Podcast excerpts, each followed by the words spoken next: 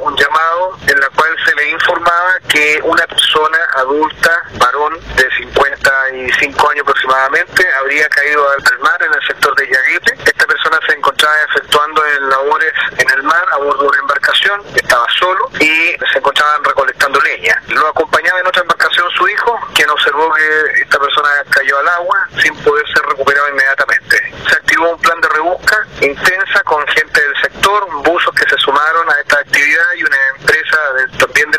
facilitó un equipo robot, el cual finalmente permitió encontrar el cuerpo a aproximadamente a unos